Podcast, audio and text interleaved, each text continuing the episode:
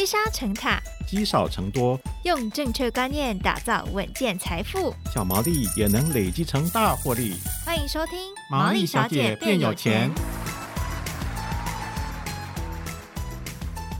Hello，大家好，欢迎收听《毛利小姐变有钱》，我是佩服，我是孝瑜。啊，笑雨啊，这个大盘跌跌不休啊，对，你有准备好资金要来抄底了吗？随时都准备好了，但是你知道，就是很怕，你知道我有韭菜体质。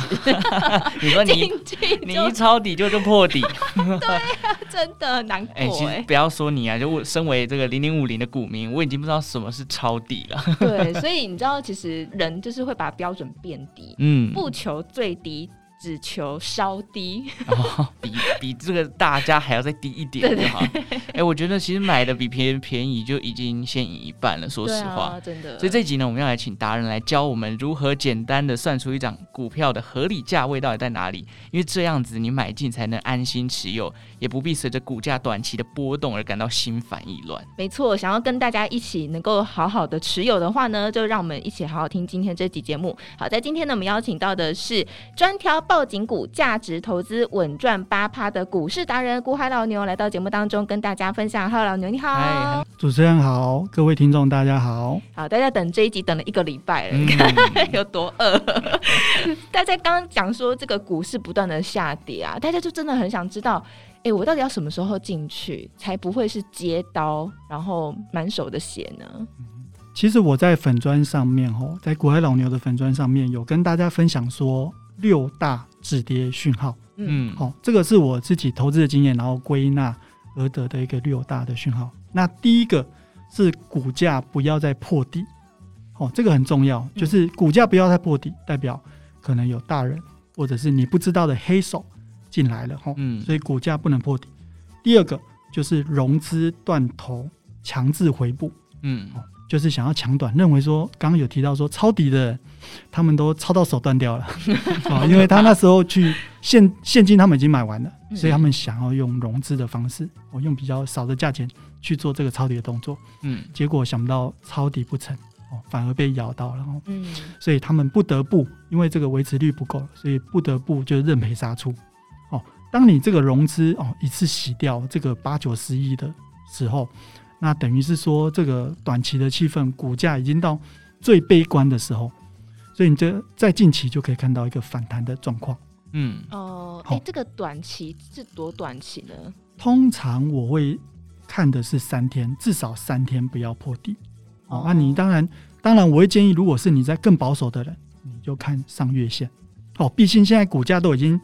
跌到年线以下，就代表说，这平均这一年买的人都在赔钱了。是哦啊，那股价上到月线的时候，代表说最近这一个月买的人都还是赚钱的。嗯、那你如果长线来看的话，其实它月线离年线还有一段距离哦。年线等于是说平均的价格嘛。哦，嗯、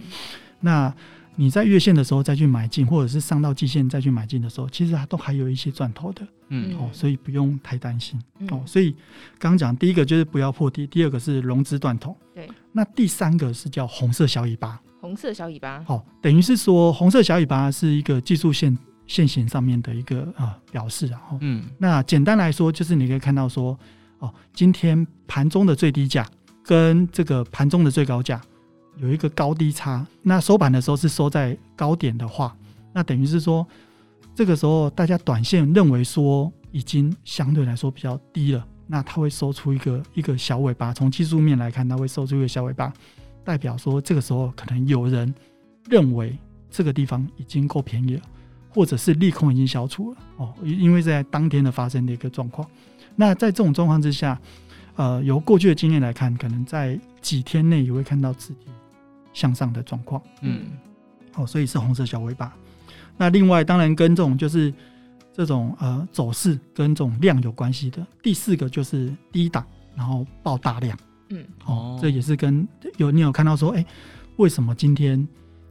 就是资金进来这么多，成交量相对这么多？嗯、那代表可能有一些人就是或者是长线的投资人，他认为说，哎、欸，这个地方真的很便宜的，所以进来哦进场。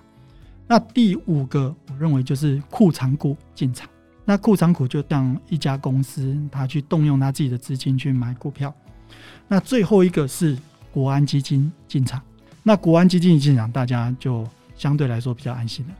台股的本益比大概十一倍左右，嗯、那殖利率有到四趴以上。其实对于全球股市来说，台湾是相对还算是不错的一个投资的地方。嗯，你要看一下美股，我就很喜欢跟投资朋友分享，说痛苦是比较出来的哦，所以你可以去看这个加密货币，今年跌了六十趴、七十趴，哦，那美股也跌了二十几趴了，那台股也大概也才个十几趴而已。嗯，哦，那悲观的人你就会认为说，啊，那还有的跌。啊，但是我会认为说，是因为台股的它一个环境的关系哦，我们的体质会相对比较比其他的呃全球的股市来说，是我们是相对比较好的。你跟我说会不会跌破万点，我不敢跟你保证，但是我觉得几率应该是非常低啦。哦，嗯，哦，真的，因为我正想问说，你会你会不会觉得我们会跌到像零八年金融海啸的时候几千点？对啊，我我是觉得不太不太会了。嗯，对啊，毕竟。如果有黑天鹅的出现，或者是说有崩盘的状况，就代表这些公司都不赚钱。可是我们可以看到半导体它还在持续获利当中。你可以看到台积电的营收啊，世界先进营收，联电啊，联发科他们的营收都还在创新高当中。那我觉得在这种公司都还有持续营收在进来的时候，只是短期大家认为说，哎，我今年赚的可能没有去年多了。二零二一年的时候，整个半导体产业。它的一个像晶圆代工好了，它整个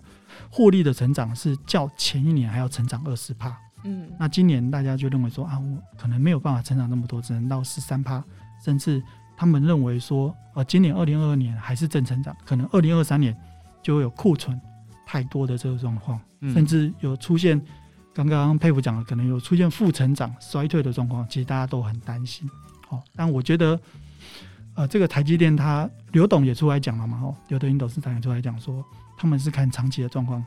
现在台积电还是很便宜。嗯，对啊，很多外资或者是说很多的在刘德英董事长出来开那个法说会的时候，大家都说哇，台积电又超乎他的预期，而且那个越来越强大。嗯，所以护国神山这个名字真不是 真的不是叫假的。OK，好，那我们今天要讲抄底嘛，但是我觉得抄底，大家不要想说哦。老牛这么神，真的每一次都超重，因为抄底本来就是一个，呃，大家希望可以摸到最底部，但是说一句老实话，没有人知道底部到底在哪里，所以这边想请老牛分享一下，在抄底之前，投资人应该要先有什么样的观观念，而且还有可能会遇到什么样的风险。好，要抄底之前，大家要知道说，其实每一个人都会想象说，哎，我今天买了，明天就要涨，嗯，哦，但通常都不是这样，都是今天买了，哎。继续跌，然后明天又继续买，然后又继续下跌，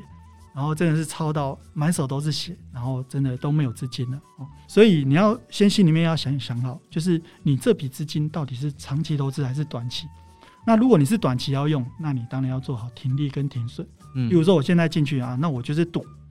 明天会反弹啊，可能两趴三趴，那我就赚这个两趴三趴，一天赚两趴三趴也是很很有赚头。嗯，那如果你认为说我这一笔是长期投资的话，那你就大可就不用担心，就进去哦。但我刚刚就讲嘛，就说，呃，这一两年来讲，就是对于投资人真的是非常大的一个挑战。上涨就一路上涨，啊，下跌就一路下跌。所以你看好这个趋势的时候，在下跌的时候就慢慢来。所以我刚刚有提到，就是几个六大的止跌指标嘛，就是股价不再破底，然后融资断头，红色小尾巴，低档爆大量，护长股进场，还有国安基金进场。哦，所以这六大指标大家可以参考。但是你说到底要几个发生，或者是说什么时候才会发生？这个我当然我也不是呃牛半仙哦，没有办法跟大家 讲这么清楚。所以说，只能这些指标只有一个没有绝对，只是一个相对的一个状况。嗯、那当然，这些指标就是让我能够降低进场风险的一个哦观念或者是方法哦。当然不是说每一次都一定赚到。像我说，哎，前阵子我在万六的时候觉得，哎，应该直接要回去。想不到就是反弹啊！美国那边直接升息三码嘛，这个也算是出乎大家预料哦。所以这边算是误判。不过我说长期的话，我这个我至今我是长期投资的，所以我不会想说，哎，今天买了，然后啊赔了三趴我就马上退场，不会。所以说像这样空头的状况，你也要改变自己的观念，不要说要去短期哦，大部分都是以长期资金进场的话，会相对比较安全。那老牛，我想问一下，如果有像有人有朋友啊。买进场之后赔了四十趴，然后说我是长期投资，你会怎么建议他呢？嗯，我会先看看，就是毕竟我们就是在投资的时候还是停看听，就是你要去检视这家公司到底它未来有没有前景啊。例如说，你真的买到景气循环股，我想孝宇可能是在暗示他是不是买进船票。哎、欸，我没有买船票，但是有买脚踏车的。哦，OK OK，脚踏车应该还可以。但是大家都可以看到，说最近，当然这一两年就是呃航运股就是比较热门。但是大家就是要知道，说航运股本来就是一个景气循环股啊。你在多头的时候讲这个，没有人要听；那、啊、你在空头的时候，大家又不想听，就是大家都在赔钱，你又不想听。但是你自己心中要知道这件事情，就是说像航运、钢铁这些原物料的。哦，相关的大概都是景气循环股，这一两年好，但是可能接下来这几年可能会相对比较差一点，尤其是现在股价不断在破底，然后这个洞都还没补起来哦，大家全部的这个我们讲水手都跑光了，甚至说可能都变成水鬼了哈。对，那这种股票你要特别注意，那你就要一定要做好停利停损。嗯，好啊。对于说有些长期获利、稳定获利的公司的话，那我认为说，哎，现在跌四十趴，嗯，应该是要进场加码的时候吧？对，还是要看这个公司的情况。对，其实公司还是有不太一样。那当然，如果像佩服他是买 ETF 零零五零，那我认为当然没有什么问题啦，就是定期定额持续买，甚至逢低看到止跌的时候，那再进场再多加码这样子。嗯，哦，对。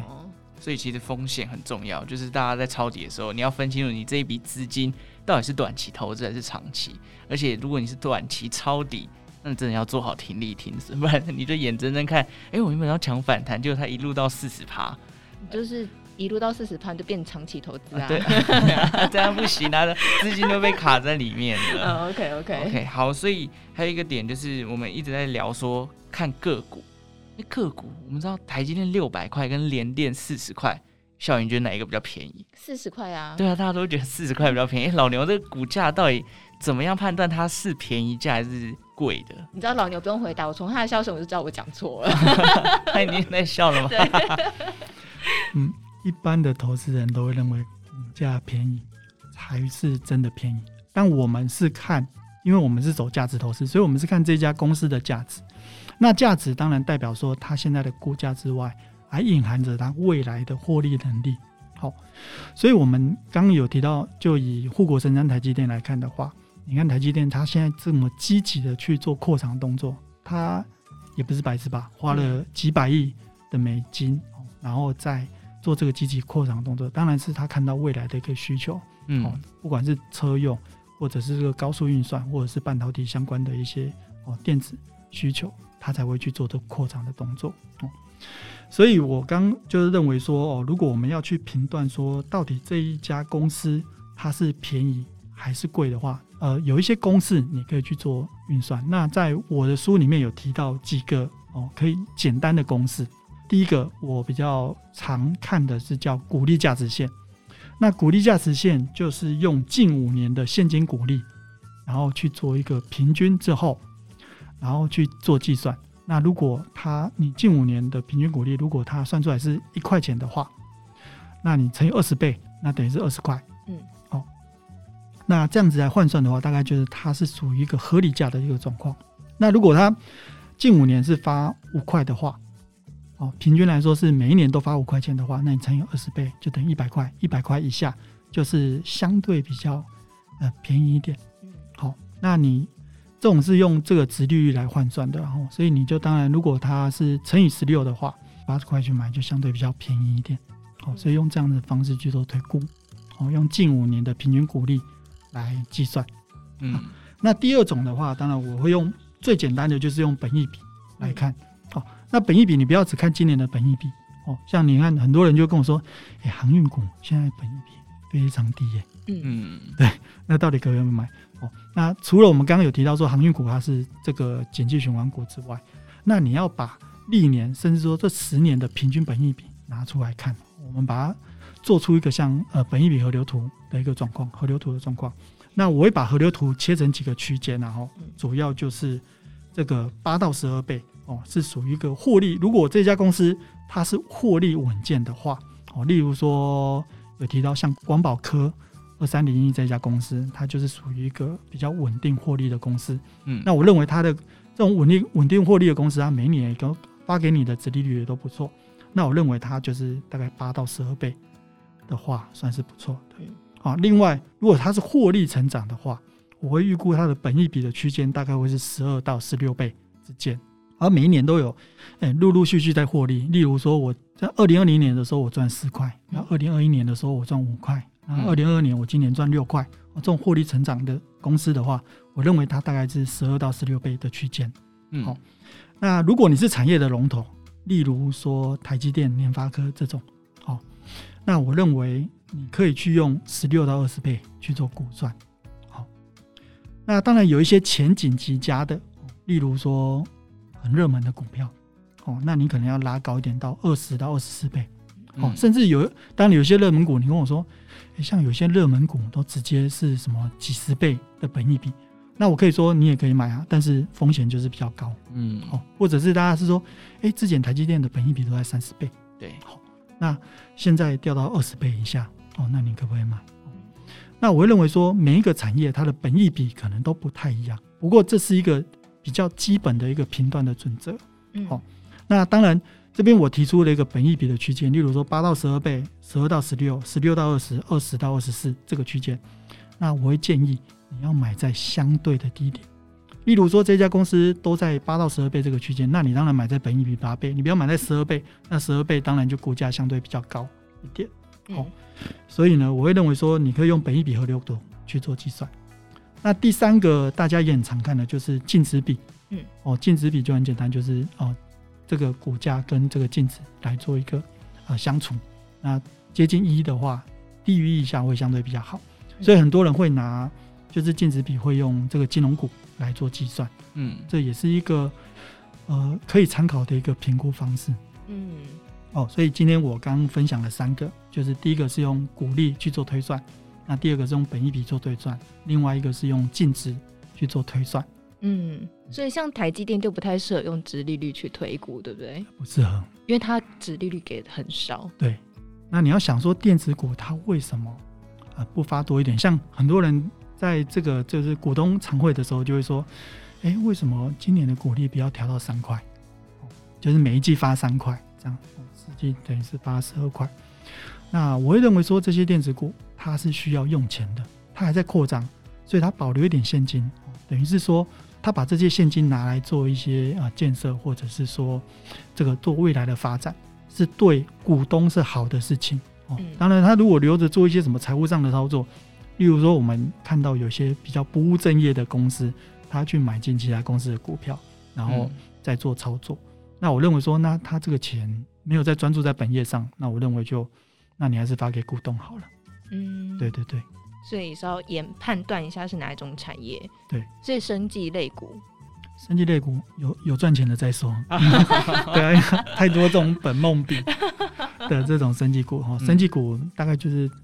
比较偏向题材型啊。那题材型你再去看本一比又没有用了。嗯，搞不好有没有本一比的，因为他没有赚钱。对，他根本不赚钱的公司。是，尤其是一些新药股，他们在炒的都是这种。新药药证通过，哦，新药上市，哦，这种状况啊，但是大家要记得，就是这种新药股没有获利的状况，你一定要跟着这个筹码走，嗯，哦，